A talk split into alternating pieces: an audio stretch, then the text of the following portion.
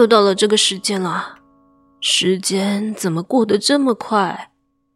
难怪我这么困，又到了准备关店休息的时间了。啊，终于可以好好的睡一觉了。哎，你怎么还在这里啊？不眠书店要休息喽。啊，你一定要听完故事才走吗？可以呀，但听完故事以后，你可不见得想走就能走哦。我的小怪兽还缺冬眠的储备粮食呢。是的，本季的不眠书店又走到尾声喽。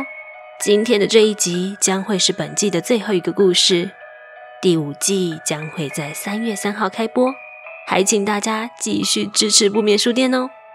那么故事开始前，我们先感谢一下本期的贵人们。第一位是小财，阿娇加油，最喜欢听你讲故事了，谢谢小财，我也很享受讲故事的过程。就感觉很像自己亲身演绎主角的经历一样，这是很过瘾的事情呢。再来是浩轩，祝阿娇全家新年快乐，希望小怪兽健健康康哦。谢谢浩轩，也祝你二零二四年平安顺利，心想事成哦。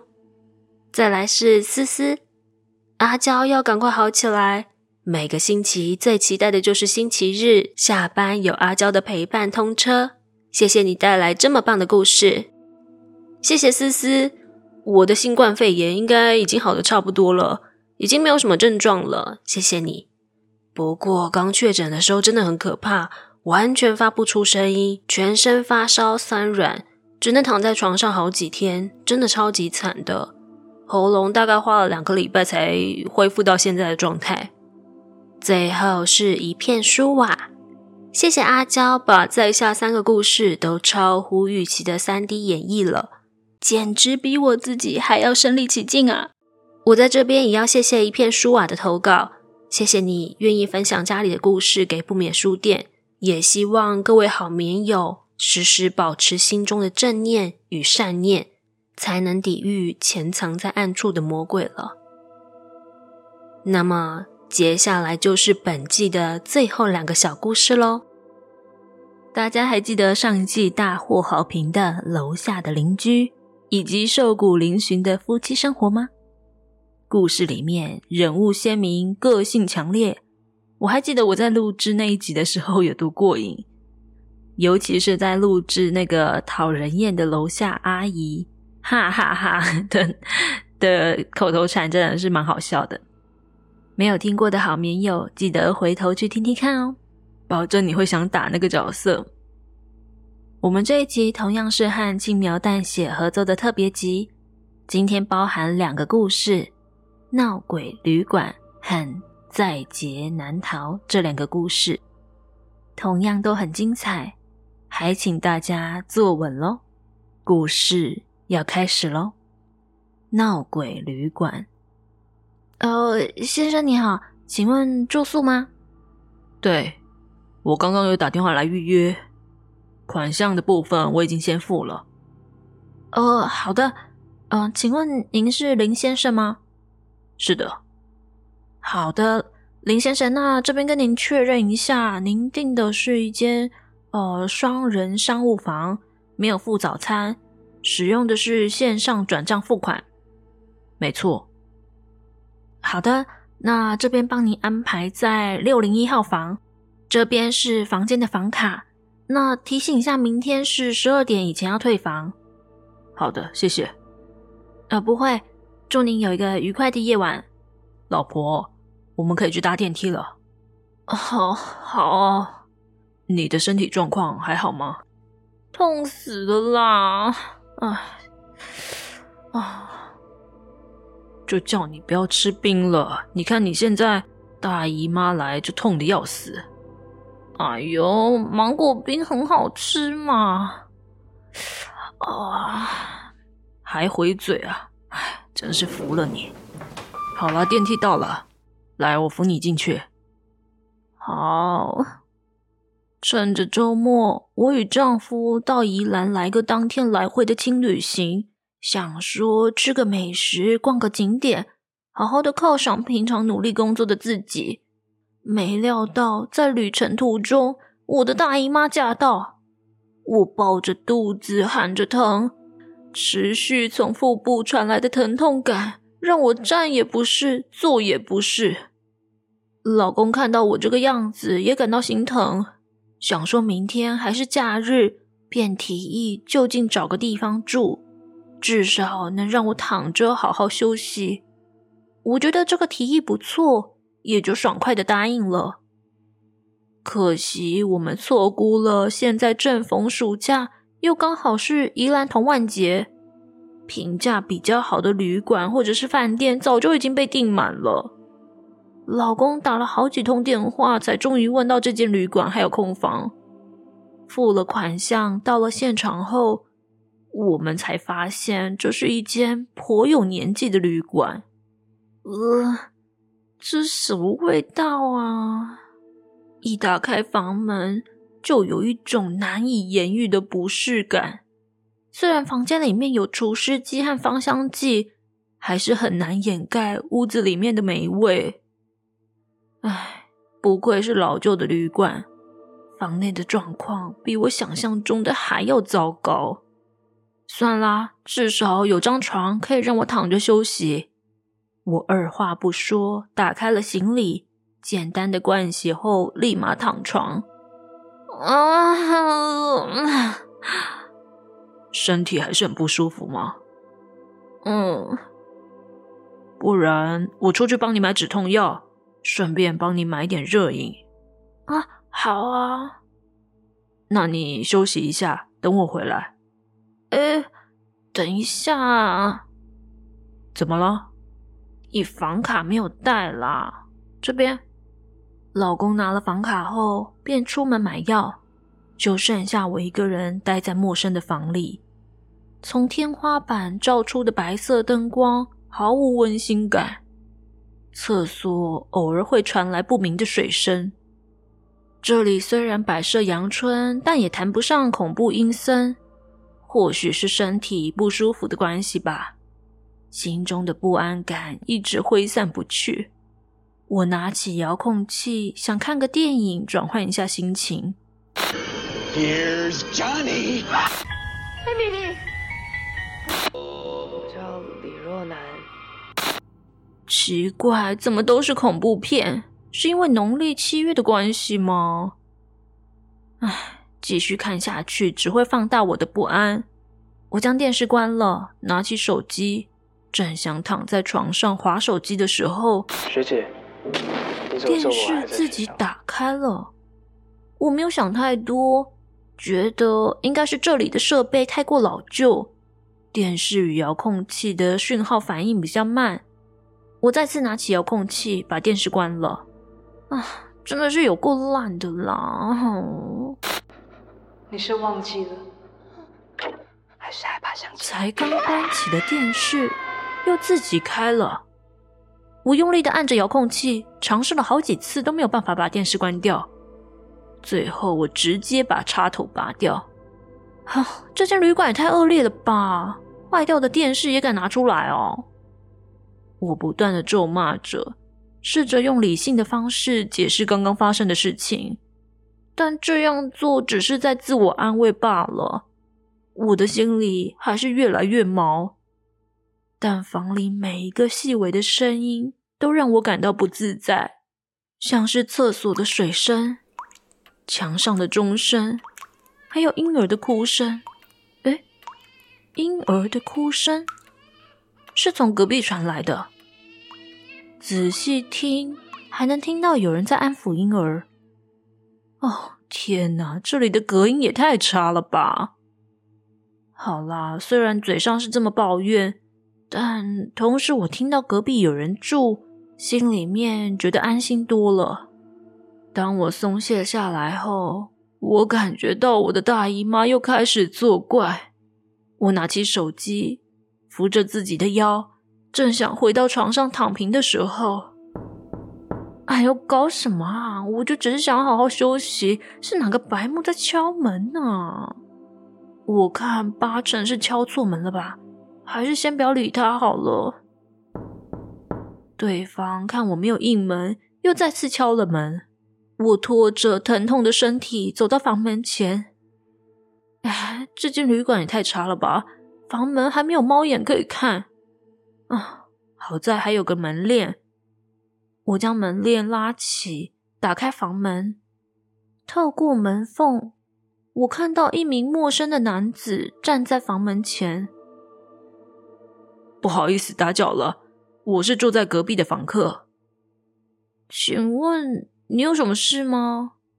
啊，是这样子的，我的小孩刚刚在哭闹，怕吵到你，先来跟您道个歉。哦，没关系啦。小孩子本来就会哭闹的嘛。平常都是我妻子在顾小孩，今天她的身体不舒服，先睡了，剩我自己一个人，不知道怎么顾他。我不知道他做什么，他都会哭，弄得我手忙脚乱的，花了好多力气才终于把他哄睡了。哦，这样啊，呃，辛苦你了。我发现你的脸色不太好，你还好吗？哦，没什么啦，就身体不太舒服。我丈夫已经出门去帮我买药了。但我记得离这里最近的药局在市中心，开车来回最快也要半个小时。啊，我想到了，我妻子好像平常身上有放备用药，只是她睡着了，我也不太认得是哪些药，又不想把她叫醒。不然，你要不要到我房里？看有哪些药是你可以用的啊？嗯，没关系，没关系啦，我我等我老公回来就好，谢谢你哦。对方的过度热情反而让我有点不舒服。我拉起房门，准备将门关上。哎，怎么说我也是一片好心吧？你这个人怎么完全不领情啊？只见男子突然用手挡住门，我吓坏了。想将他的手从门缝中拨开，他却反过来抓住我的手。别那么急的关门嘛，再跟我聊聊啊！不要！你到底想干什么啊？放开我！我越是想把手抽回来，对方就抓得越用力，我完全挣脱不开，该怎么办？该该怎么办呢？有谁可以帮助我？我大声的尖叫求救，希望能够吸引到其他房客。这个时候。都是你大吼大叫，把小孩吵醒了！不要再哭了，不要再哭了！那个男的松开了我的手，回到他的房里。我赶紧将门关上，吓死我了！那个人到底是怎样啊？我先打给老公，看他什么时候回来。电话中，电话怎么都打不通？还是电话中？连打了好几通都在电话中，又有人在敲门了，还是电话中？是是刚刚那个男人吗？拜托别再来了！我 为什么一直在电话中？赶快接电话！求求你，别再敲了！我求你，我求求你，求求你，求求你，求求你，求求你，求求你，求求你！房里的电话响了，是谁打的？我该接吗？会不会是其他房客看到了刚刚的事，打电话跟旅馆反映？有可能是旅馆的工作人员打来的，还还是结巴？喂，老婆，你在干嘛？我打了好几通电话给你，都在电话中。啊啊，老公，我刚刚也打给你。原来我们同时打电话给对方，难怪我一直打不进去。我还以为你出事了，急死我了呢。嗯，抱歉了，老公。老公，你现在人在哪里啊？我在你隔壁房间。啊？你你为什么在那里？我忘了带房卡，打电话给你，又在电话中，在门外敲了好几次门，也都没有回应。隔壁的先生看到我就问我要不要到他房间用他的电话。老公，你赶快离开那里，隔壁的男人有问题。有问题？不会吧？他看起来很正常啊。好啦，我们见面聊。我现在就回去，你帮我开门。好，那那里很危险，你赶快来。说到底，还不是你老是忘东忘西，又忘了带房卡，又忘了。不对啊，不对啊！我记得，我记得你在出门前，是我亲手把你忘记的房卡交给你的。你不可能忘记带房卡，你到底是谁？还是被你识破了。没想到这样都没骗过你。这个声音又是你，你到底想干什么啊？啊，是这样子的，我刚刚呢有点歇斯底里，吓到了你，想跟你道歉。你也知道照顾小孩真的很辛苦嘛，安静不到五分钟又开始哭闹了，我真的好崩溃，好烦啊，好累啊。拿这个小怪物一点办法都没有，所以啊，我想请身为女性的你过来帮我哄孩子入睡。我我才不要你这个疯子！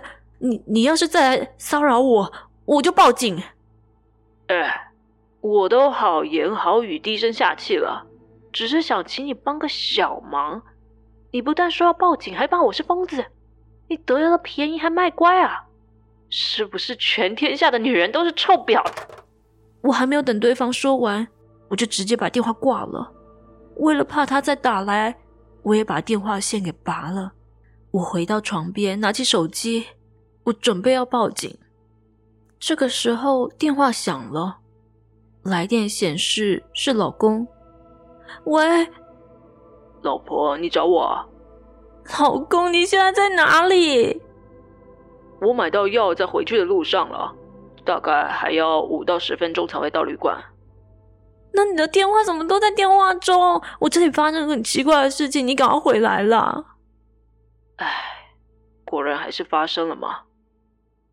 发发生了？你你什么意思？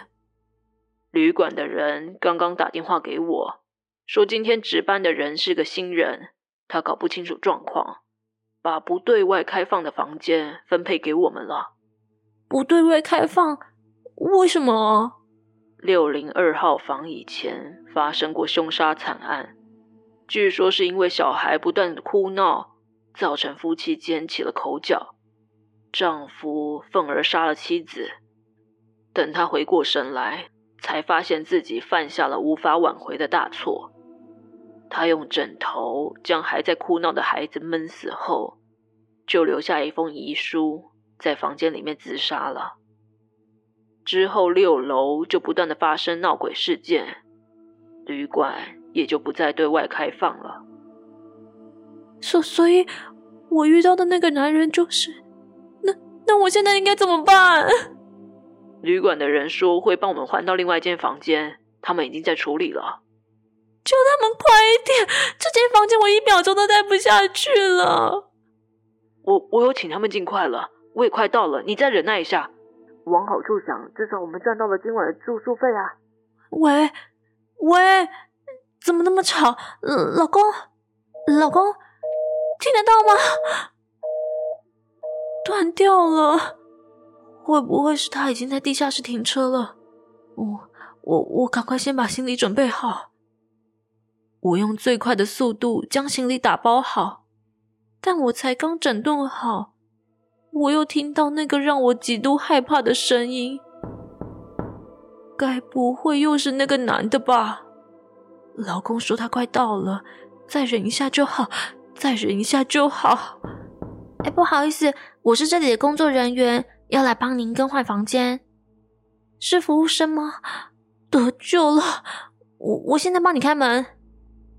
我将门链拉起，打开房门，确认外面的人真的是服务生，才将门打开。不好意思，让你久等了。不会，我能理解您的担忧。让您遭遇到这些事情，是我们旅馆的疏失。您的行李就这些吗？是的，没问题。稍后我们会请其他的工作人员帮您送过去。那先跟我来吧。好的。我踏出房门，想着终于可以离开这个鬼地方了。那个可以稍微等一下吗？我先生应该快到了。您的先生已经先到另外一间房间喽。诶，他怎么没有跟我说？我可以打给他吗？当然啦、我拿起手机，看到有数十通的未接来电，是丈夫打来的。我赶紧按下回拨键。喂，老公，怎么了？刚刚你的电话突然断讯了。啊，你的电话终于通了，刚刚一直打不进去。你现在人在哪里啊？服务生刚刚来接我，我正要去另外一间房间啊。哎，我说你干嘛不等我自己先过去啊？我一个人吓得要死。你说什么啊？我才刚回到六零一号房，哎，整个房间都找不到你，我才一直打给你啊。不，不可能啊，因为我现在，我现在就在六零一号房的房间门口啊。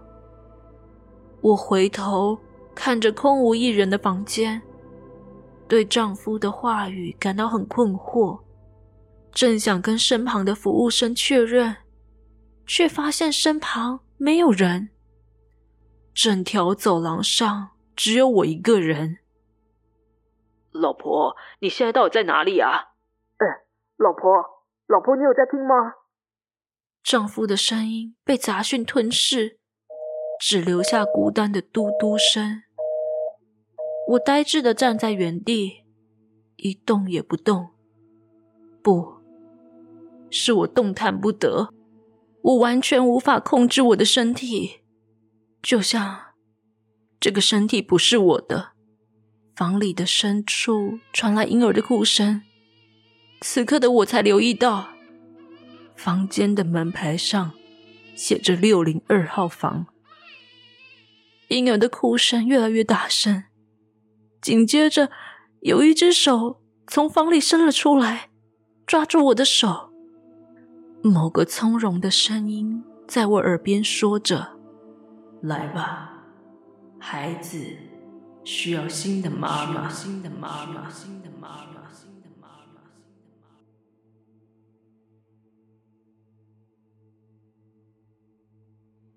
第二篇故事同样是由轻描淡写所授权的故事，在劫难逃。啊，来不及了，来不及了！哦，还好赶上了。我快步跳上捷运，手中还提了两袋生活物资。公司最近因为人力不足，主管逼我进修。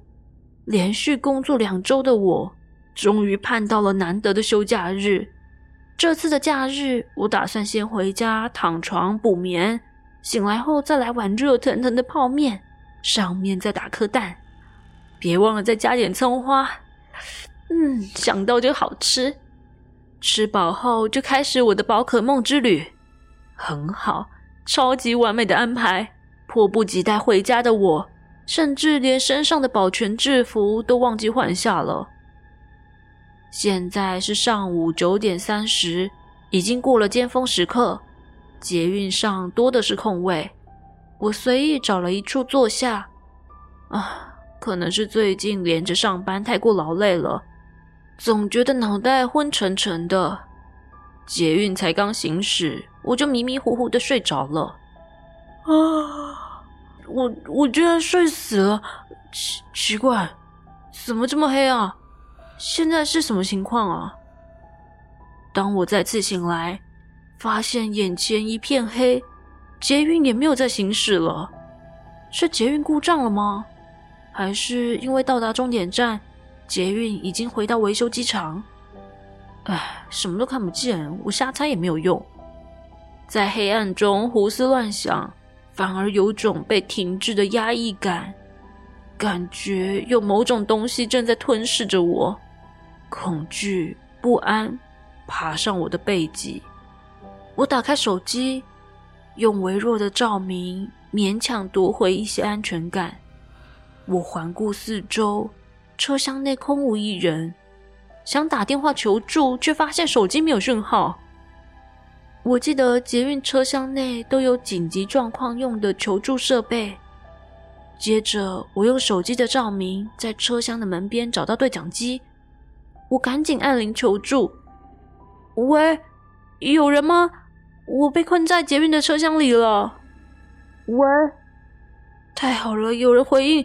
我现在被困在捷运的车厢里面，请问能不能请人来帮我？有人吗？怪了，是收讯不好吗？喂，你听得清楚吗？我被困在捷运的车厢里了。等等，这不是我的声音吗？太好了，有人回应。我现在被困在捷运的车厢里，能不能能不能请人来帮帮帮帮帮帮帮帮帮帮我？我不敢再多说话，对讲机的回应让我感到很恶心。我不自觉地退后几步，这是什么？恶作剧吗？如果是的话，也太超过了吧！啊，冷静！我告诉自己不要乱猜，可能是系统故障，或者是电磁波干扰之类的吧。至少我知道，我无法靠对讲机向外求助。那我该怎么办呢？正当我对眼前的状况一筹莫展的时候，哐当，一声巨响。我感觉地面一阵摇晃，捷运行驶了，头上的照明灯闪烁着令人不安的红光，车厢内的面板也全都是乱码。好吧，我可以肯定，一定是捷运故障了，可能是我刚刚睡太死，错过了乘客下车的时机了。反正现在捷运重新行驶。应该很快就会回到正常的站吧。我回到原本的座位上，等待捷运靠站。捷运继续行驶着，外头还是一片黑，什么都看不到。手机还是一样显示无讯号。我低头发呆，盯着自己脚上的廉价皮鞋，总觉得有种违和感。哎，对了。我的生活物资呢？我留意到原本放在脚边的两袋物资不见了，其中一个袋子还放了我刚买的宝可梦游戏片呢。我赶紧低头寻找。哎，脚步声？为什么车厢内会突然出现脚步声？我感觉到车厢里还有其他人在。怪了，明明捷运没有靠站。为什么车厢里会有其他人？难道他是从别的车厢来的吗？不对啊！如果他是从别的车厢过来，我应该会更早听到脚步声。脚步声离我越来越近，我想抬头看他，但某种不祥的预感要我别这么做。我可以感觉到，在靠近我的东西，绝对不是什么好东西。不知道为什么。从小我就对这方面的直觉特别的准。我继续低着头，假装在找东西，希望那个脚步声能赶快离开。但我还是太天真了。我感觉到车厢内到处都是那个东西，我感觉到他们的恶意，我感觉到他们全部都在向我逼近，我感觉到自己大难临头。我感觉到自己全身都在颤抖，我感觉到他们正在触碰着我，我感觉到身体跟意识正在分离，我感觉到我我什么都感觉不到了，我你怎么会在这里？唤起我意识的是一名女子的声音，你快点跟我来！啊！我还来不及反应，女子就抓住我的手，把我拉起，往车门的方向跑。叛徒，叛徒，叛徒，他该继续待在这里，别让他跑掉了。叛徒，他们在我身后发出不满的低语声。你快点下车！我我要怎么下车？车门是关的呀。哎，说话的同时。我看到车门打开了。如果是你的话，应该可以看到车门是开着的。等等，这是怎么一回事啊？抱歉，把你牵连进来了。什么意思？哎，谢谢你哦，下次不要再做这么危险的事情了。女子说完，便把我推下车。此刻，我与她对上眼。她是一名留着秀丽直黑发、样貌清秀的年轻女性，挂在耳边的金色蝴蝶耳环非常亮眼。我好像想起了什么事情。那天晚上，我骑着车上班。在等红绿灯的过程，我看到一名女子一边滑手机一边过马路。女子太专注在手机上，没有留意到行人灯号已经早已转为红灯。这个时候，一辆直行轿车直冲过来，将她撞飞了。被撞飞的女子躺在内车道，一动也不动。眼看更多的来车向女子倒卧的车道开去，我赶紧将车骑到女子的面前，不停地对远处的来车闪灯、按喇叭。哎，快停下来！我想让前方的来车注意到在我身后的女子，但后来我也被车撞，各种尖锐的刹车声吵得我的脑袋嗡嗡作响。看来是后方来车看到我被撞后，全部都停下来了，脑袋一片空白，思考停止。我全身无力，瘫软在地上。失去意识前，我看了倒在血泊中的女子，她的耳边戴着金色蝴蝶耳环，希望她没事。妈，你别哭了。把我吵醒的是我老妈的哭声。我醒了过来，我看到自己躺在纯白色的房间。老妈看我醒了，急急忙忙的出去叫医生。我的头昏昏沉沉的，好像做了很长很长的梦，但却又想不起来。梦里面到底有什么？我望向窗外，蓝到清澈的天空太过耀眼，让我忍不住眯起眼睛。嗯，那是一只金色的蝴蝶，从窗外飞进来，停在我的床边。哎，金色的蝴蝶太过稀有，让我忍不住伸手去抓它。手中有抓到东西的感觉，我慢慢的、慢慢的将手掌打开，但掌心没有金色的蝴蝶，只有一片枯黄的落叶。某种似曾相似的感觉，是来自被遗忘的梦吗？我还是想不起来梦里面到底有什么，只是。当我看到落叶飘落到地上的那一刻，我的眼泪止不住的流下来了。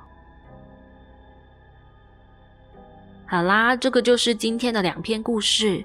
轻描淡写在他们的节目上面有提及过。第二篇的故事灵感其实是源自于真实的车祸事件。一名过马路的女子遭遇车祸，躺卧在马路中央。路过的骑士和行人拼了命的在马路中想挥手示警，并且阻止其他过路的车辆再撞到女子。可惜的是，女子仍然被另外一台高速通行的车给碾毙了，而机车骑士和路人也差一点就被波及撞到。而车祸的影片也成为轻描淡写创作这篇故事的由来。希望每一个用路人都能为他人多想一点，多注意附近的路况，才能保持自身及他人的安全呢。那么第四季的节目到这边就告个段落，不眠书店将会季休，休息到三月三号开始第五季的新节目。预告一下，第五季开始，不眠书店会开启订阅制，每个月订阅的会员都会有一集专属的集数可以听哦。那么我们过年后再见喽，拜拜。